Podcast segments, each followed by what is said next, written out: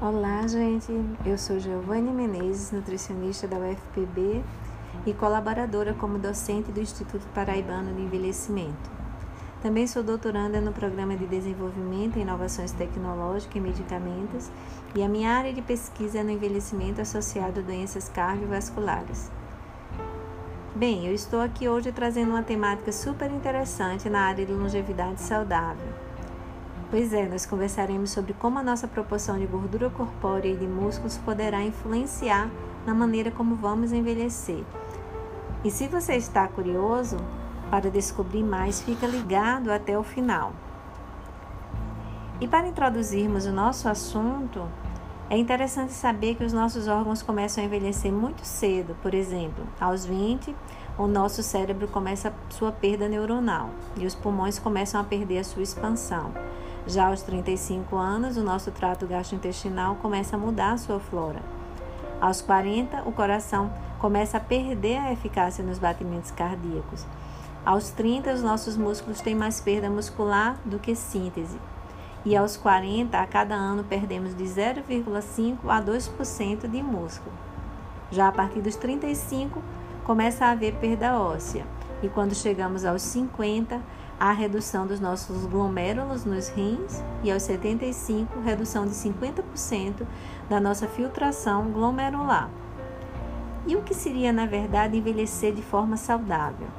Bem, a Organização Mundial de Saúde diz que esse processo deve ocorrer com desenvolvimento e manutenção da capacidade funcional, permitindo o bem-estar mesmo na idade avançada.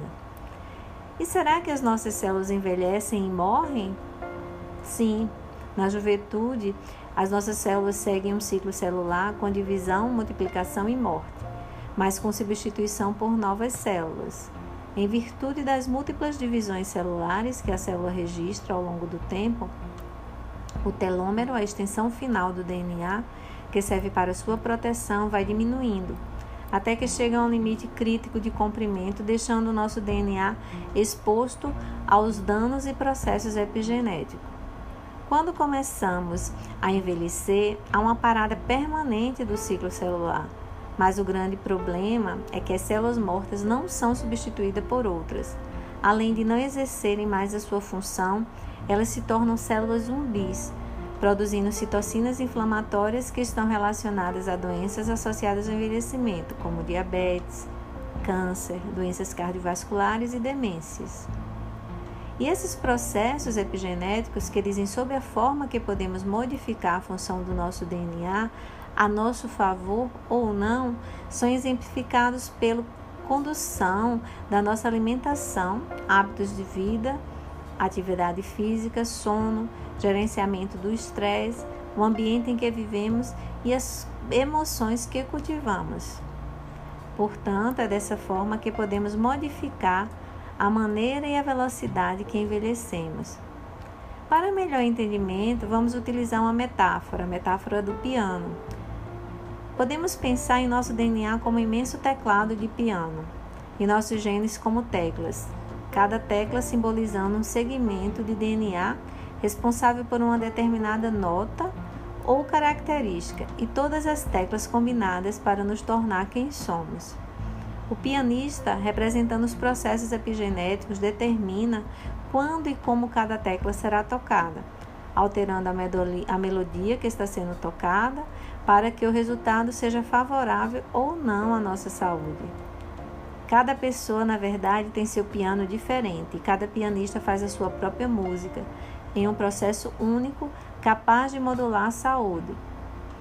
Seria realmente interessante que o pianista tocasse um som belo e harmonizado.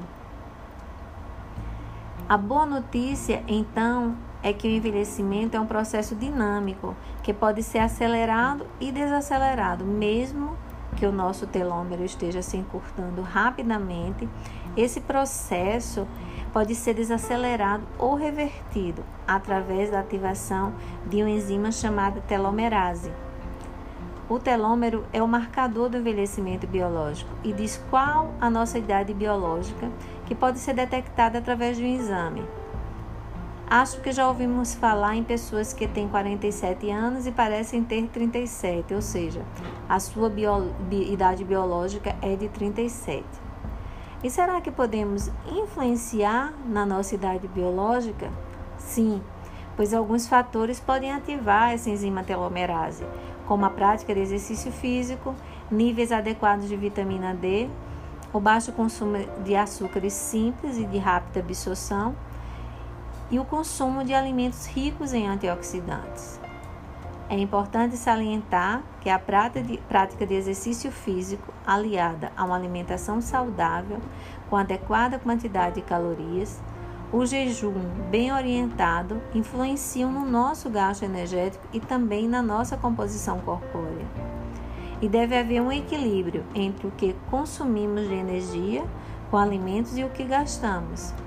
Na realidade, o nosso corpo gasta energia nas diversas atividades diárias, dentre elas, primeiro, atividade física voluntária, que inclui atividades desportivas, que dependem da intensidade, da duração e do peso corpóreo, e de movimentos simples como o trabalho, a alimentação. Segundo, com a atividade física espontânea, que depende da genética e do sistema nervoso autônomo simpático. Terceiro, o gasto energético dos alimentos, que depende do tipo de alimento e a quantidade que consumimos. Quarto, do nosso metabolismo basal, da vigília e durante o sono também, que vão ser influenciados pela quantidade de massa magra, massa gorda, idade, sexo, genética e hormônios.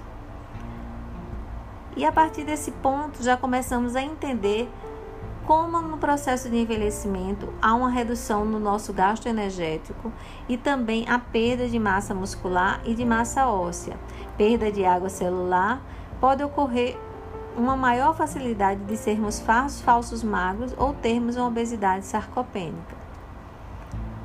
Fica claro também que precisamos ter uma massa muscular adequada, pois ela propicia um gasto de energia maior para o nosso corpo enquanto a alta quantidade de gordura no nosso corpo e um aumento no consumo de calorias produz uma série de problemas como inflamação associada ao processo de envelhecimento, excesso na produção de radicais livres e maior risco para doenças.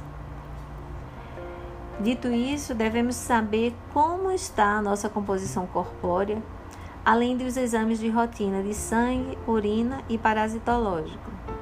E apesar de muitas vezes o nosso peso ser utilizado para avaliação do nosso estado nutricional, ele não é um padrão ideal para determinar a nossa quantidade de músculo e de gordura. Mas sim devemos utilizar balanças de bioimpedâncias confiáveis, avaliação de dobras cutâneas com adipômetro ou aparelho de ultrassonografia específicos para avaliação da composição corpórea, como Bodymetrics. Por fim, concluímos que a quantidade de calorias adequada ao tipo de exercício que estamos fazendo, com baixo consumo de açúcares simples, bem como doses diárias adequadas de vitamina D e dieta rica em antioxidantes, levarão a uma adequada quantidade de músculo e de gordura no nosso corpo e nos propiciarão maiores chances de uma vida mais longa e mais saudável.